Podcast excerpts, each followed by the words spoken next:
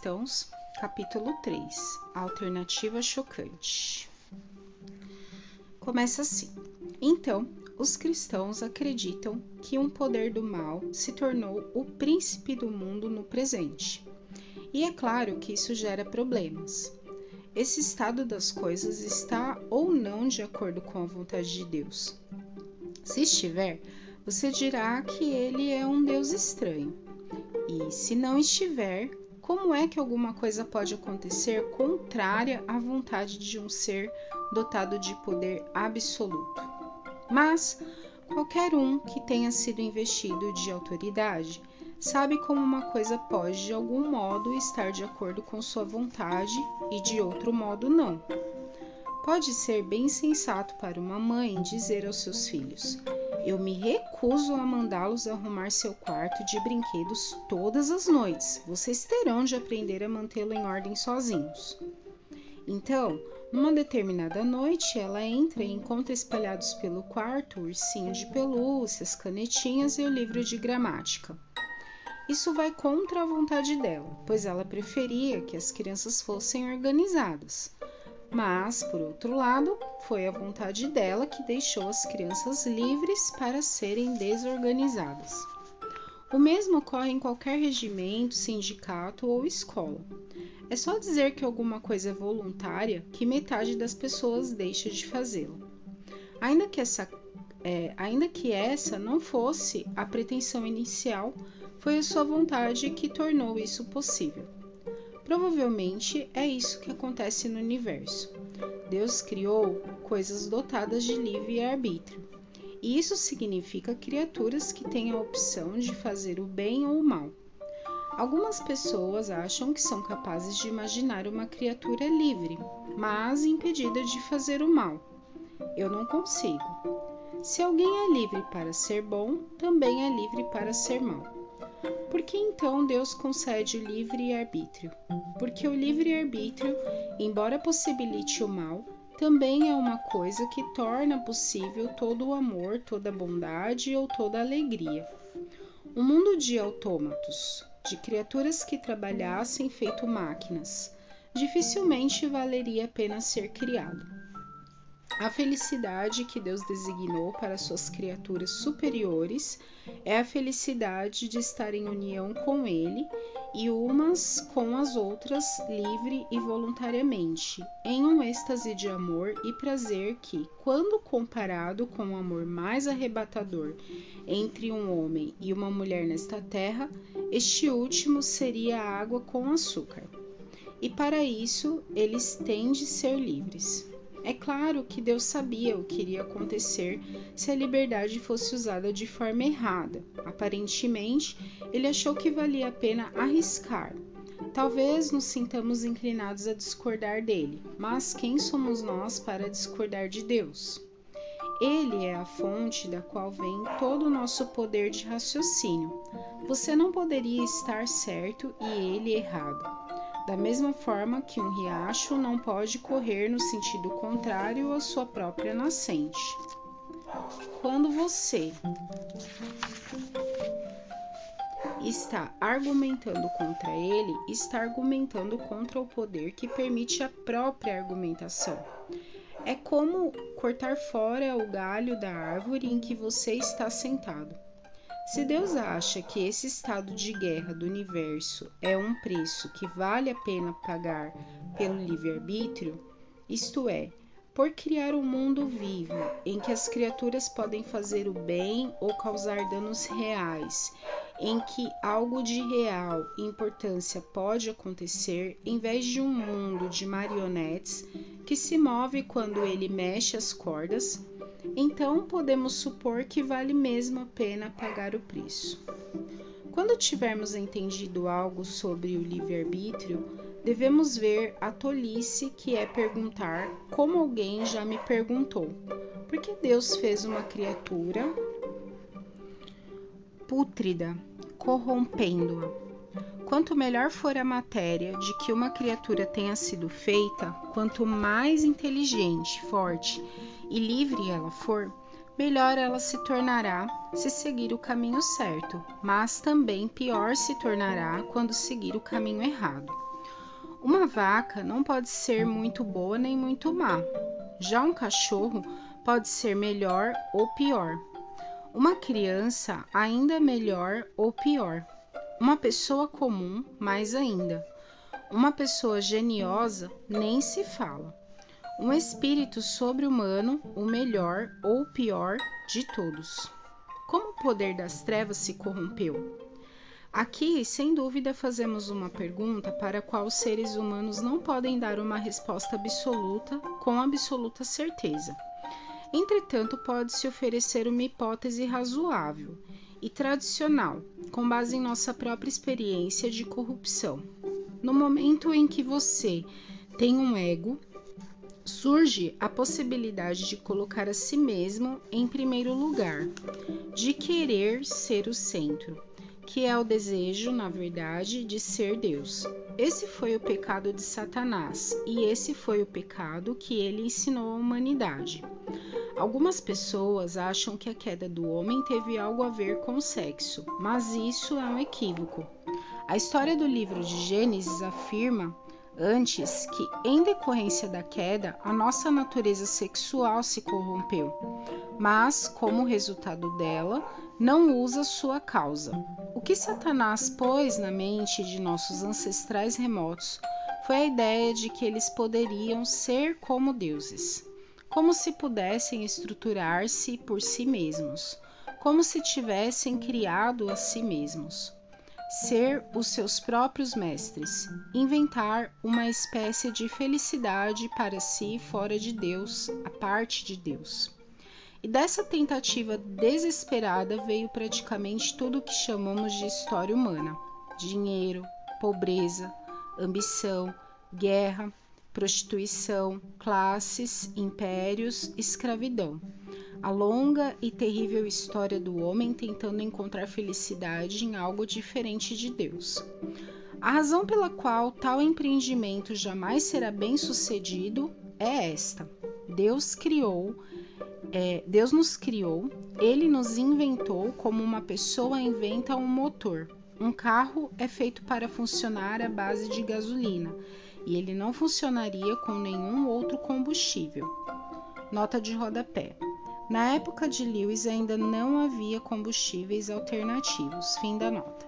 Agora, Deus criou, é, designou a máquina humana para funcionar à base dele mesmo. Ele mesmo é o combustível que nossos espíritos foram designados para queimar, ou alimento do qual nossos espíritos foram designados para alimentar. Não há outro. Essa é a razão pela qual simplesmente não adianta pedir a Deus para nos fazer felizes do nosso jeito, independentemente da nossa religião.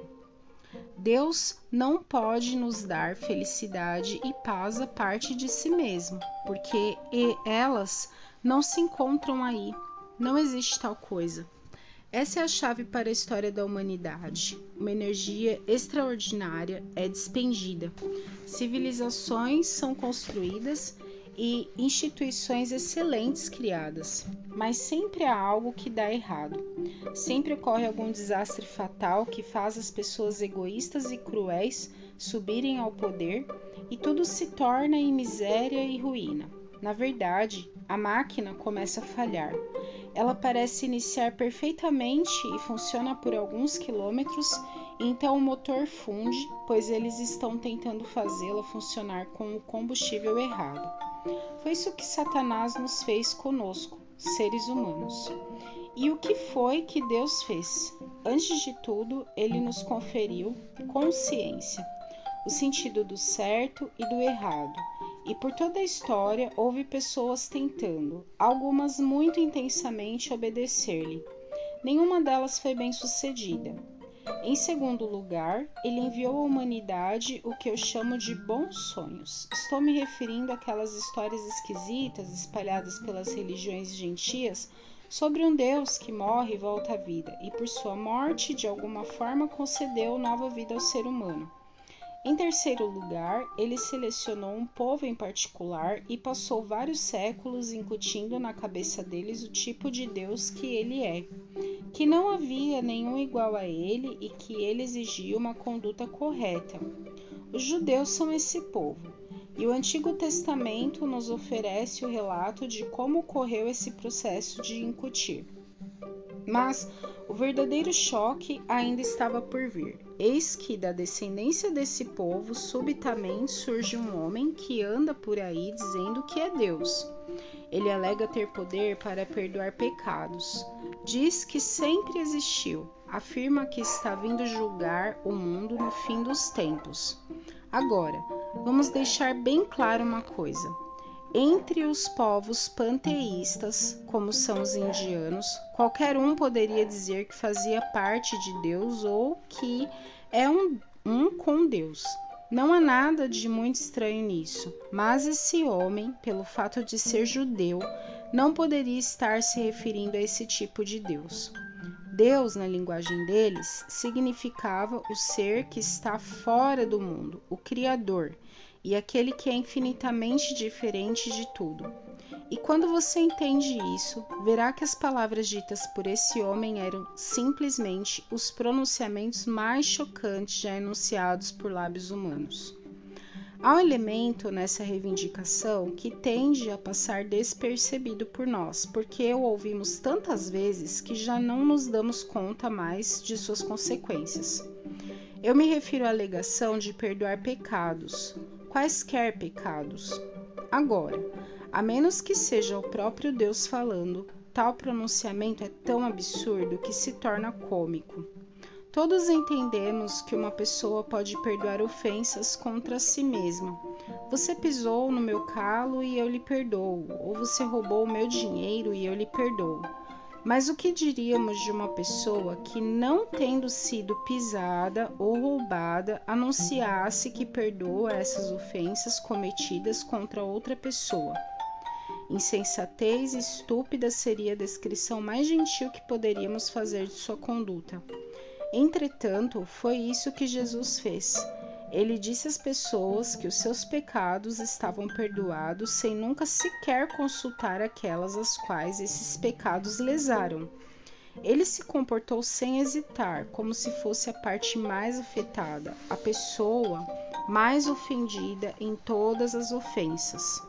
Isso só faria sentido se ele realmente fosse o Deus cujas leis estão sendo infringidas e cujo amor é ferido a cada pecado cometido. Na boca de qualquer outra pessoa que não seja Deus, as palavras implicariam o que eu só posso considerar uma tremenda imbecilidade e presunção sem precedentes na história. Contudo, e este é o fato estranho e ao mesmo tempo significativo, nem mesmo seus inimigos, quando leem os evangelhos, costumam ter a impressão de imbecilidade ou presunção, muito menos os leitores desprovidos de preconceitos. Cristo diz que ele é humilde e manso, e nós acreditamos nele, e não percebemos que, se ele fosse meramente um homem, a humildade e a mansidão são as últimas características que poderíamos atribuir a alguns dos seus ditos. Quero evitar aqui que alguém diga a enorme tolice que muitos costumam dizer a respeito dele. Estou pronto para aceitar a Jesus como um grande mestre de moral, mas não aceito sua reivindicação de ser Deus. Esse é o tipo de coisa que não se deve dizer, um homem que fosse meramente um ser humano e dissesse o tipo de coisa que Jesus disse não seria um grande mestre de moral. De duas, uma. Ou ele seria um lunático do nível de alguém que afirmasse ser um ovo frito, ou então seria o diabo em pessoa. Faça sua escolha. Ou esse homem era e é o filho de Deus, ou então um louco ou algo pior. Você pode descartá-lo como sendo um tolo, ou pode cuspir nele e matá-lo como um demônio, ou então poderá cair de joelhos a seus pés e chamá-lo de Senhor e Deus. Mas não me venha com essa conversa mole de ele ter sido um grande mestre de moral, pois ele não nos deu essa alternativa, nem tinha essa pretensão. Fim do capítulo. Bom, a respeito desse capítulo, é, primeira coisa assim que me chama a atenção é a questão de o C.S. Lewis considerar o livre-arbítrio, livre-arbítrio. Eu é, conheço muito pouco da biografia dele, sei apenas que ele era ateu, e no início do livro ele diz que uh, ele escreve como alguém que, que, que se converteu, né, que foi convertido pelo Senhor ao Evangelho e que é, quer falar de um, de, não de um novo evangelho, ele não quer trazer um novo evangelho, mas ele quer trazer é, um cristianismo puro e simples. Acredito eu que na acepção mais comum do, do termo, né? Exatamente o que ele quer dizer. Não, é, ele fala que ele não vai discutir é, definições. Eu acho até que essa, esse aspecto do livre-arbítrio entra nessa introdução que ele deixa bem claro que não vai fazer, mas eu recomendo ao leitor que pesquise um pouco a respeito do assunto, né, acerca da existência ou não do livre-arbítrio. É, como esse podcast é um podcast de leituras pessoais, é, eu fico bem contrariada assim com esse ponto de vista dele a respeito do livre-arbítrio, porque eu não acredito em livre-arbítrio. Mas a, a visão, as metáforas que ele traz aqui, é, a argumentação acerca da, da deidade de Cristo é, é muito válida, né? E como Paulo diz, acho que é Paulo que afirma que nós temos que examinar tudo e reter aquilo que for bom. Então eu vou reter o que é bom aqui, que é essa afirmação de que Jesus é Deus, né? E isso é, é o princípio, né? É, porque o próprio Jesus disse: é, a única obra que eu preciso que vocês façam é essa, que creiam em mim.